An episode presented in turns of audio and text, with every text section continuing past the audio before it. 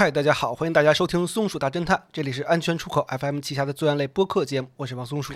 大家好，我是老段。对这是我们节后开箱的第一期节目啊，也是我们晚清四大奇案的最后一个案子了。哎，收个尾的同时呢，开启我们节目新的一年，哎，全新的节目嘛，嗯，也会有更多更好听的节目呢给大家献上。那在这儿啊，我跟老段先给大家拜个晚年，祝大家晚年幸福。是，我觉得特别好，就是大家经常在节目下方啊会给我们提需求，是吧？对讲讲这个吧，讲讲那个吧。对对对啊，，我一般都会给大家回复，就是呃，收到了，我们们记下记了啊，记 记下了啊。这个不是敷衍啊，是我们真的记下了。对对对啊，也希望大家都给我们提一提啊，这样嗯我们形成一个体系了，就像松鼠可以给大家源源不断的提供一些新的系列哈。对嗯，然后上期呢，应该是我们录的时候，应该是那个杨乃武那期。杨乃武啊，对，因为新的第三期还没上来呢啊。对，嗯，杨乃武那期呢，我就听到一个反馈，就跟我说说那个你们为什么老说浙江浙江，应该叫浙江是吧？这确实是可能是我们这口音问题吧。这个，呃对对对，对我们啊这边好像都是浙江叫习惯了。我这大学四年在杭州，我也没改过来。对，就是浙江温州是吧？对对对对，嗯，皮革厂就跟那个现在那个说叫劲松，不叫劲松对是吧不叫劲哦松不是劲松啊，对对对，叫哦劲松。说那个地铁上都是劲，嗯啊，就拼音是吧？拼音都是劲啊你也嗯刷到那抖音对了？对对对，我也觉得是。嗯那也浙江浙江浙江哈嗯，嗯，感谢提醒哎，啊，感谢提醒。嗯，那就言归正传啊，哎，开始我们今天的节目，叫太原奇案。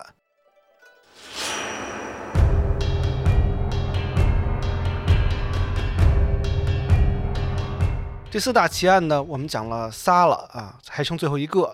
前面讲过刺马，啊，这是第一个讲的，对嗯，刺马啊，我觉得听到最后的应该是属于一个政治斗争，对吧？没错，啊嗯，而杨月楼案啊，算是典型的冤案，主打一个这个情感色彩多一些。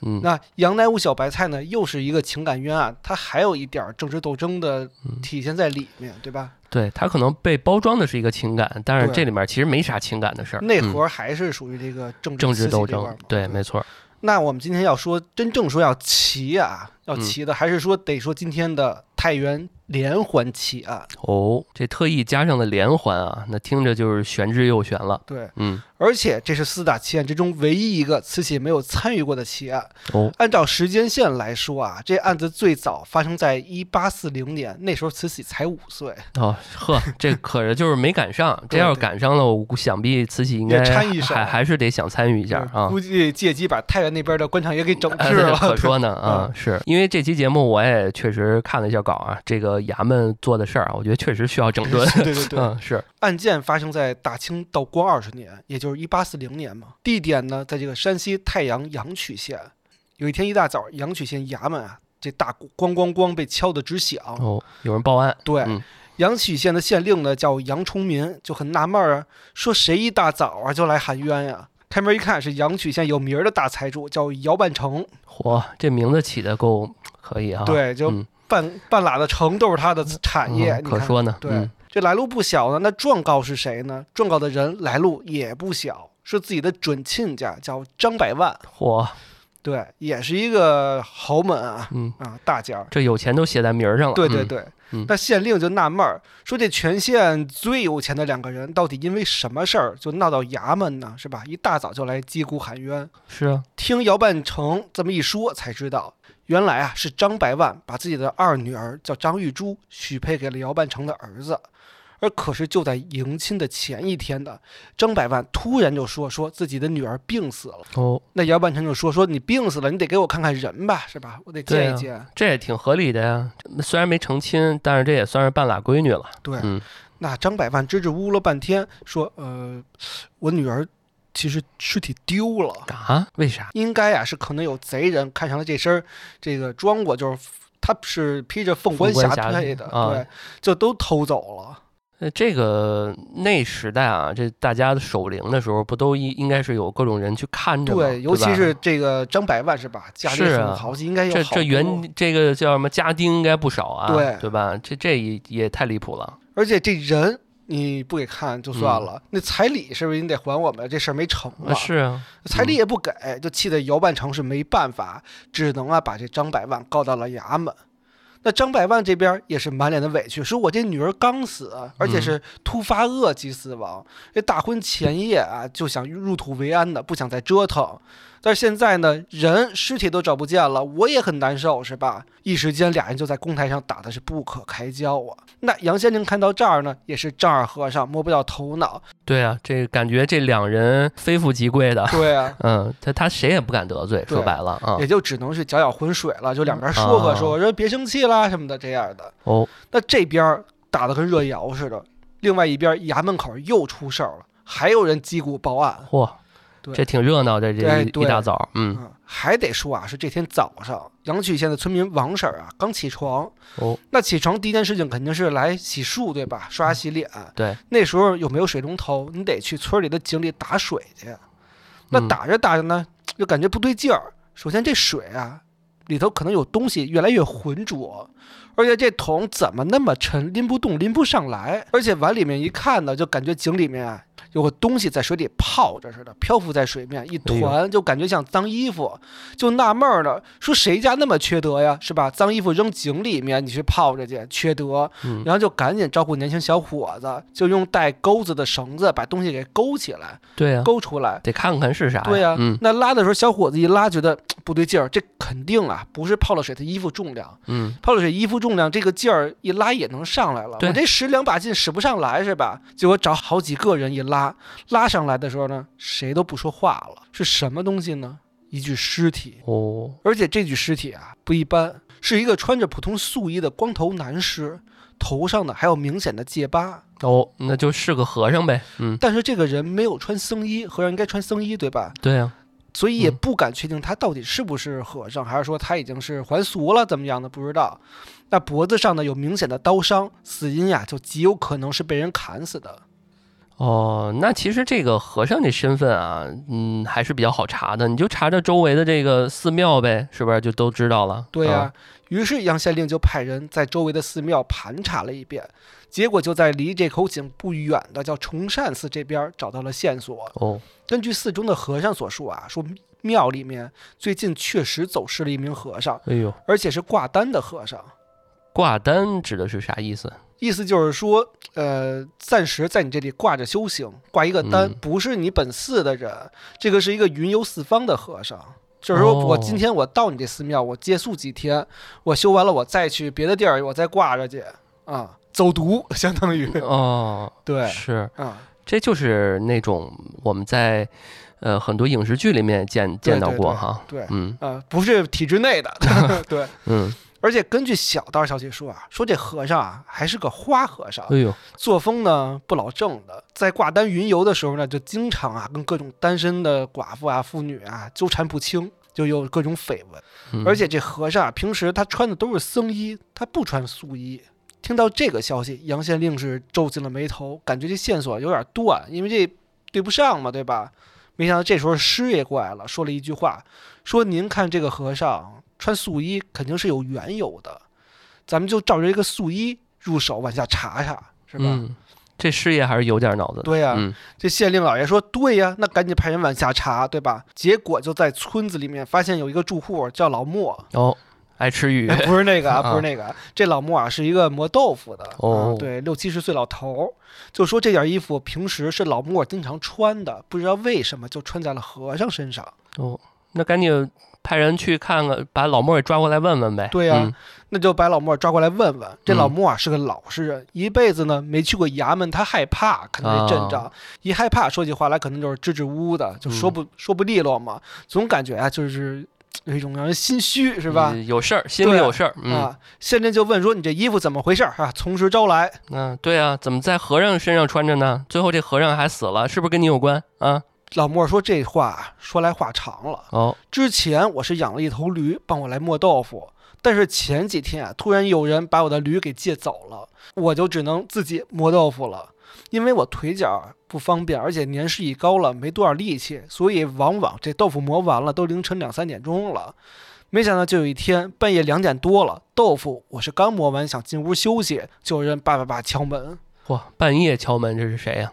一开门，乍一看啊，是一个穿着凤光霞帔的新娘子。前一段时间刚看完什么鬼新娘是吧？对对对 这也挺瘆人的哈，深更半夜的。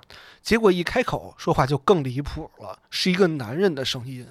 哎呦，想想也挺怪的啊。对，嗯而且还自称自己是个和尚啊，嗯，那就非常奇怪。说这和尚啊，就自己说自己也不知道为什么就莫名其妙穿上这件衣服了。醒了之后呢，躺在灵堂里面，给自己也吓坏了。哦穿越了这感觉。嗯，然后自己赶紧跑出来，走了一晚上啊，才到老莫家。但是穿成这样，回不了寺庙啊，就盘到笑话嘛，嗯，就想跟老莫啊借一身衣裳，说不白借，您把这衣服借我穿穿，这凤冠霞帔啊，怎么也得值大几十两银子，就送给您了。嗯，这老莫觉得这生意干得过啊。对啊干得过嗯。嗯，于是老莫就把自己常穿的青色长袍啊，就这素衣给了和尚，自己留下这凤冠霞帔。说着呢，就把这个凤冠霞帔啊就拿了起来，就跟大人说：“说我感觉这应该不是一般人家的，所以我也没敢动。说县令老爷您过目，就呈上去了。哦，刚刚是回忆啊，讲述故事，现在就是回到现实了啊对。这堂上是吧？对嗯，这县令还没来得及说话，一边喋喋不休的张百万就跑了过来，拿起这凤冠啊就抱在怀里嚎啕大哭。嗯，一边哭一边说：“之前我没敢跟大家说啊，因为事情太过离谱了。我家这闺女这尸体啊，包括这凤冠霞帔啊，不是被偷走的，其实是我女儿诈尸跑路的。这是我女儿的东西啊。哦，那这么来说，刚审的那第一场的事儿，这张百万嘴里边没说实话，对对吧？啊，变得这么离谱，我要是这个县令哈，我肯定得先审这个张百万，他肯定有问题，嗯对吧？结果更离谱的来了，这县令没有力气审张百万，他呀就化身为这个毛利小五郎了，附体说我知道事情真相了。哦，然后就开始推理，就神推理啊，就用把各个线索都摆了出来，然后利用自己神奇的脑洞把它们串联起来。因此，杨贤林认为整个案子应该是这样子的。他说：“你看啊，张百万，你女儿昨晚应该是没死透，后来诈尸了。嗯，然后自己一看自己这身打扮在灵堂里，他也自己吓坏了呀，跑出去，结果跑半夜，半路路过老莫家，老莫正磨豆腐呢，看到这人怎么穿得如此富丽堂皇啊，就心生歹意，打算图财害命，对吧？没想到这个时候，这个云游挂单的和尚也路过这里，正巧就看到老莫正在行凶的，就想说路见不平一声吼，是吧？我拔刀相助，没想到被老莫一打二全部反杀了。先杀了和尚，是给和尚推到井里，然后再把张百万的女儿杀了，尸体埋在某个地方，抢走了这凤冠霞帔。没想到这两家人呢和井里的事儿啊，第二天都公诸于世，被发现了，因此两人应该并作一案来审理调查，而且一切的元凶啊就应该是这老莫。嚯，听到这儿。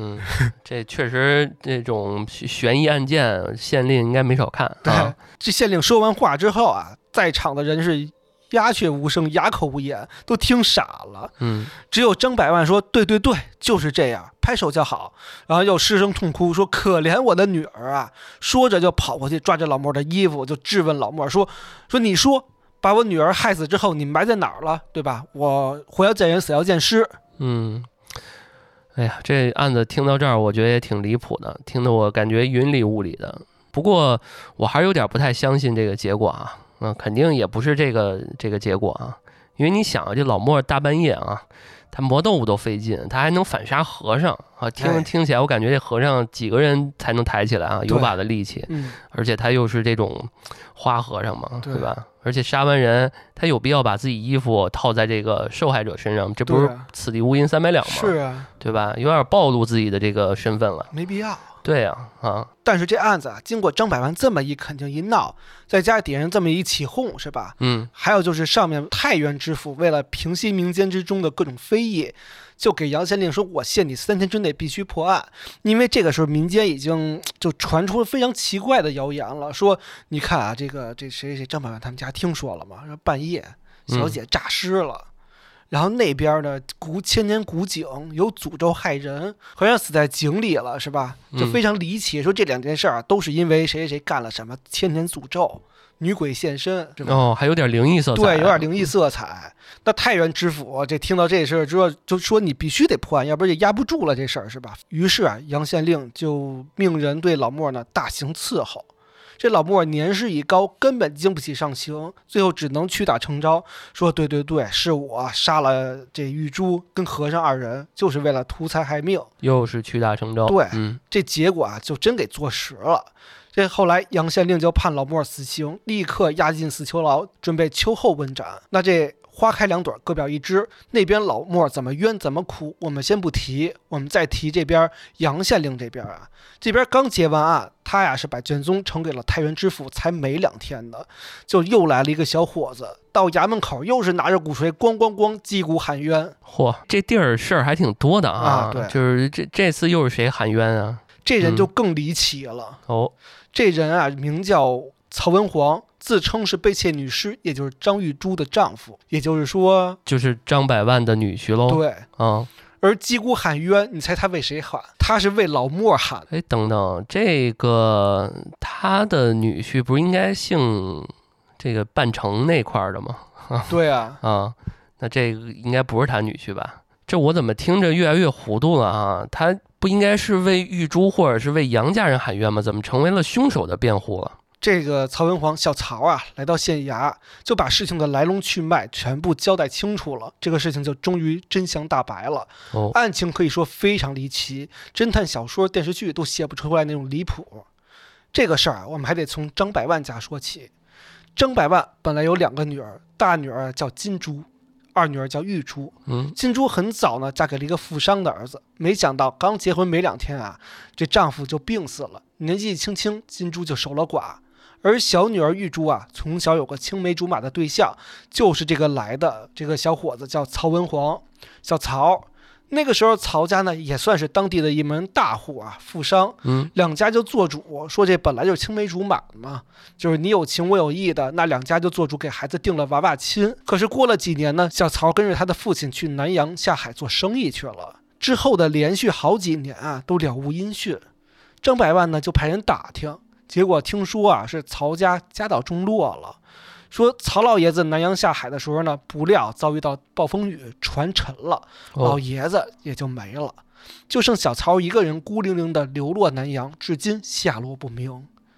听到这儿，张百万估计想说，这小子大概死定了，是吧？就算回来呢，也肯定是一贫如洗。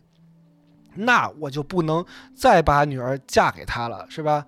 于是就私自做主，说又把小女儿许配给了姚半城的儿子姚公子。哦，原来是这么回事儿。对，嗯，那小女儿其实对这门亲事啊，她觉得不太合理，因为首先你都收了礼了，我应该算是曹家人的，就是半只脚已经迈入曹家了这状态。是啊，你又把我许配给别人？这算哪门子事儿？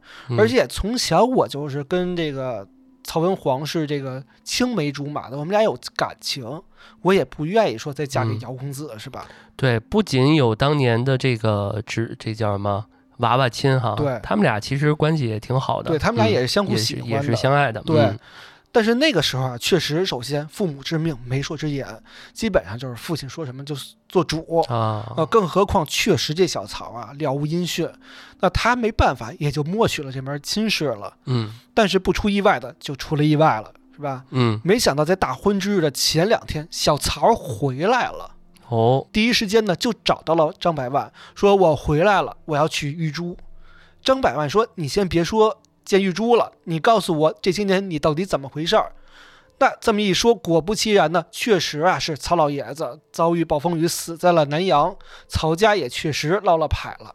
家道中落，现在小曹啊一贫如洗，经过千辛万苦，终于回到家里，心里就惦记说：“我这边是不是还有一个订婚未娶的媳妇儿，打算回来先结婚提亲的，是吧？”是啊，那这这张百万肯定不能同意啊！对啊，现在你跟当年比，现在肯定不如当年啊，对吧？嗯。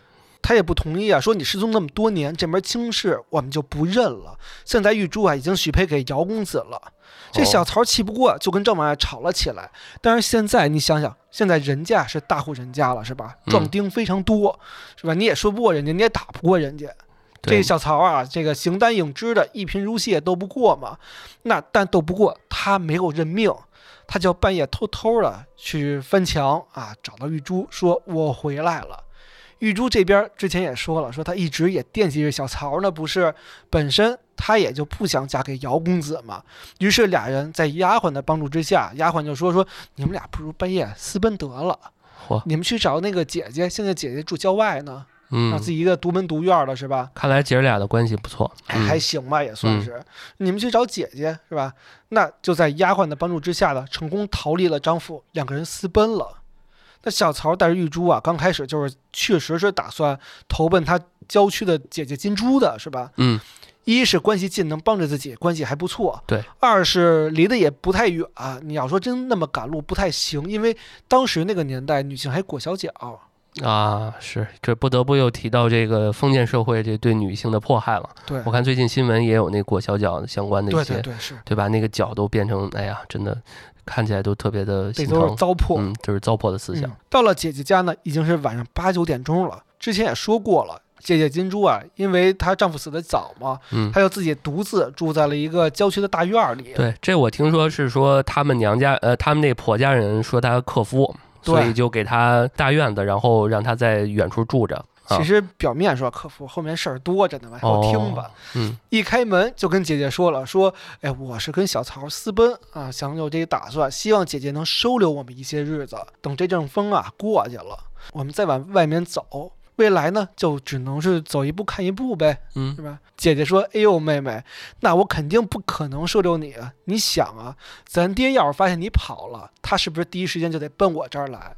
你嗯姐姐我这儿可藏不了多久，你不如啊，那咱们家不是一个陈叔叔吗？是吧？哦，金珠嘴里这个陈叔叔是交城县的县令陈底杰，陈底杰跟张百万呀、是好友，两家人也是世交的交情。”嗯啊，关系非常的好，所以啊，金珠就让玉珠去投靠陈县令，起码会比在姐姐家安全很多。哦，那俩人听到这儿啊，也觉得有道理，就不敢在姐姐家多待留一些日子了，哦就暂时落个脚，嗯也不敢在姐姐家多耽搁时间了，就生怕父亲带人追上来了，是吧？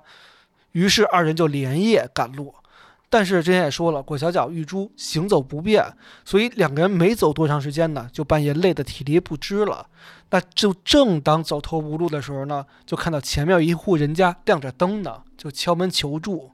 哦门一开，正是晚上磨豆腐的老莫。哦，这就对上了。这两个人跟老莫说说我们是打小的青梅竹马，现在嗯父母不同意要把我嫁给别人，我们就没办法，只能是逃婚私奔出来了，就恳求老莫先收留我们一宿。老莫呢也比较同情小两口的遭遇，也就让小两口啊借宿了一宿。等到第二天啊，这个还把驴借给了小两口。小曹为此还押了十两银子，说那个谢谢啊，我们到了交城，我把妻子送到叔叔家，就把驴还给您。哦，也就是说，这个张百万的二女儿玉珠，就听到这儿，就是其实是压根儿没死，对吧？啊，嗯，那杨县令也纳闷儿啊，不是说张百万说女儿早死了，还诈尸跑了吗？对呀是吧？嗯，怎么小曹嘴里这玉珠压根儿就没事儿啊？是吧？是啊，于是啊，就把张百万叫过来，跟小曹呢对供，是吧？一问便知嘛。对呀、结果张百万一来，看见小曹就心虚，说我我我可没见过这个人啊，我不认识他是谁。杨县令一看这个情况，你肯定是在扯谎了，是吧？说你还有多少隐瞒不报的？你之前就骗我们说这个嗯人死了是吧？又说诈尸什么的，你再不说实话，我就要上刑了。嗯，别看你有钱哈，对别看咱们有点交情，但是都到这份儿上了，你还不交代？对啊张百万说：“别别别，大人我招，这不是女儿逃婚吗？那我就赶紧派人去追呀、那第一站我就猜到女儿肯定啊会找到大姐家里面金珠家嘛，就赶忙连夜带着人去抓人了。嗯，果不其然，对，嗯那到了金珠家里面，让人呢满屋子一顿找人啊，我是遍找不见，就刚想走，结果刚要走的时候，这时候发现啊，这大女儿的眼神不对劲，就一直往角落的一个箱子上瞟，就心虚。我过去一看，才发现这床脚底下啊还有一个上锁的大箱子。那我派人一搬呢，就感觉里面沉甸甸的，拿不动，而且就感觉这重量差不多就是一个人的重量。哦，啊，那张百万心想，这女儿肯定是躲进去了，这二女儿是吧？对啊嗯，那也没用，果断我连箱子一起搬走，我看你往哪儿跑是吧？到时候结婚我再给你放出来，一起就结婚就成了嘛。嗯，当时场景肯定说：“我给你点，我给你一次机会啊，你出不出来？你不出来，我可就嗯令人把他搬走了。不，他都没说这话，他就直接搬，直接搬啊，直接搬走啊的。张百万把箱子搬到家里边，让佣让佣人啊打开箱子一看，结果更让人意想不到的事情发生了，箱子里面装的是那个和尚，哦，而且这和尚啊，八成是因为闷在箱子里太久了，现在已经没气儿了。我猜也是他。哎，嗯，这时候老爷才恍然大悟，哦，之前早就说闺女守寡早，不守妇道，天天往家里带人，婆家受不了了，才给他在外边租了个小院儿，说眼不见心不烦，对外宣称是说你克夫，其实是因为你太往家招人了，我们这看不下去了。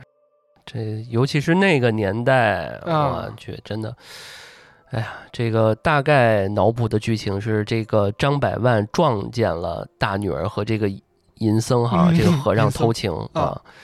然后这和尚无奈之下就躲到这个箱子里边了，对啊，然后躲一躲呗。对，然后张百万还以为这二女儿逃婚躲在这箱子里面呢，没想到在路上哈，这不是给关上直接抬回家吗？对这路上给闷死了，是对吧？，嗯，哎，那你说这算怎么回事儿？这小女儿没找回来，还弄死一和尚，这就给张百万愁的，在屋子里走来走去，就看这冤死的和尚，没想到急中生智，想出一个办法来，这剑走偏锋了啊，算是。说那我就让这和尚带上凤光霞帔是吧？就跟姚家说说女我女儿突发恶疾死了，然后照常发送。事不宜迟，说干就干。张百万就让人给和尚扮上装过，披上这凤冠霞帔，当女儿就给罚送了。一切都是为了给姚家一个说法，对是吧？嗯但是更离谱来了，没想到当天晚上夜里，这和尚醒了，醒来之后自己先给自己吓一跳，说我这怎么回事儿是吧？在灵堂里我还穿这个打扮。不过我觉得更害怕的可能是张家的佣人了，是吧？对估计都得吓疯了，那一夜，这多多么惊悚的，多么离啊奇啊！那其实和尚啊原本就没死，他只是闷晕过去了。哦，休克了，对，嗯半夜醒了之后呢，看见这阵仗，自己也吓坏了嘛，就穿着这个装过一路狂奔啊，出城了就。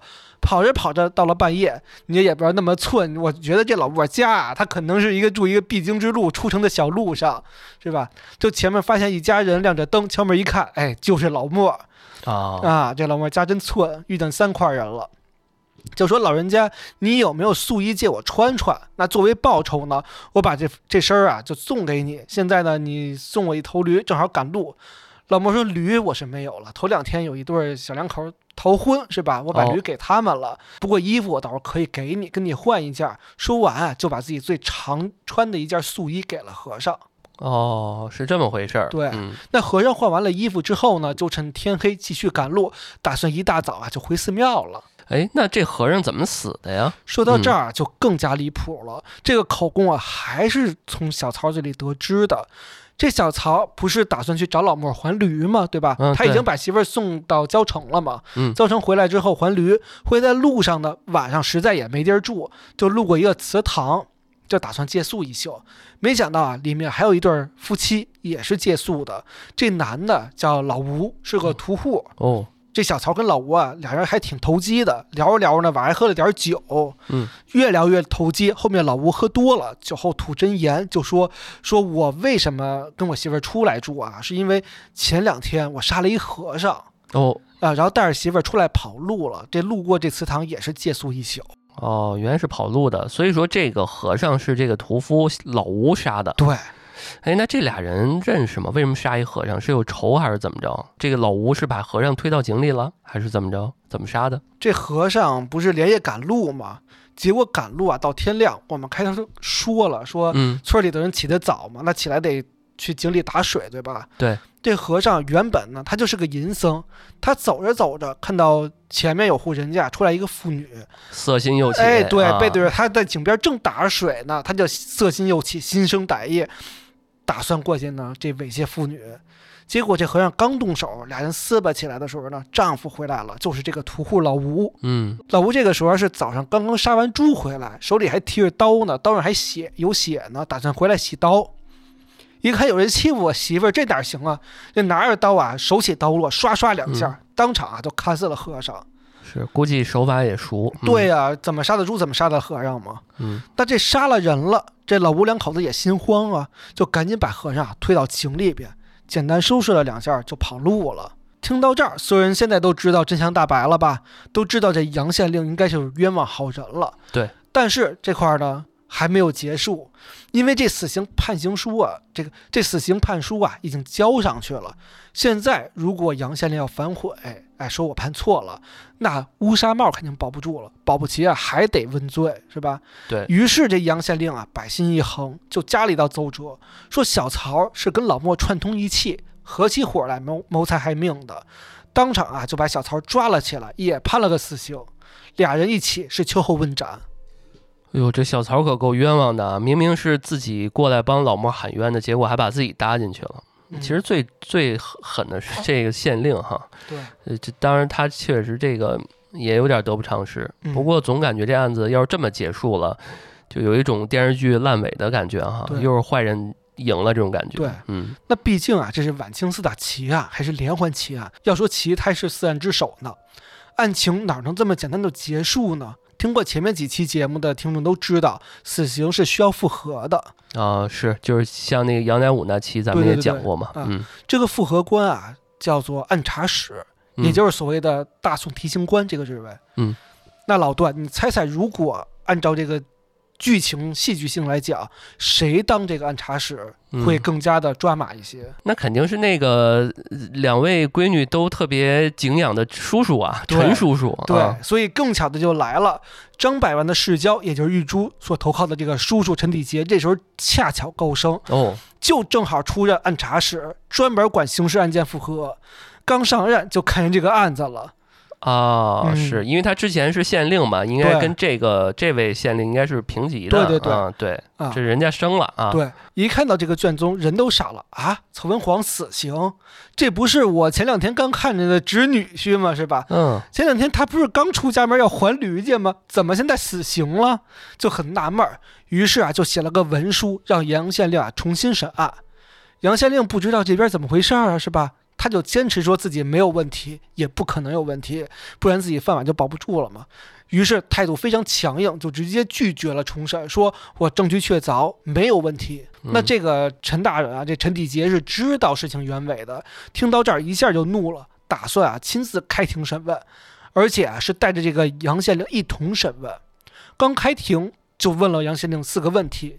第一，老莫都六七十了，磨个豆腐都费劲，怎么可能就一刀杀了这年轻力壮的和尚呢？而且，为什么要把他杀了之后再给他换上自己的衣服呢？这不是此地无银三百两吗？对吧？对。第二，小曹凭什么杀和尚？他的动机是什么？他有理由吗？嗯。第三，你都已经审明白了，说杨玉珠没有死了，为什么不把杨玉珠带到衙门问一问呢？对啊，这当事人都没说话呢。对啊，嗯。那第四，小曹人家都说了是屠户老吴行凶杀害的和尚，到底是与不是？你把人直接带过来问问，不就知道了吗？你为什么要私自武断是小曹杀人呢？理从何来？对吧？这四个问题问过之后，这杨县令是支支吾吾，说不出来个所以然，哑口无言，浑身冒冷汗呀。这陈地杰看杨县令啊，这个肯定是认命了，就命人呢将屠户老吴缉拿归案。通过这老吴的口供啊，这个事情就是水落石出了嘛。就像我们前面说的，这淫僧猥亵老吴的妻子被抓了个正正着，老吴暴怒，当场砍死了这个淫僧，然后带着媳妇儿跑路了。那现在真相大白了，最终呢，屠夫老吴被押入死囚牢。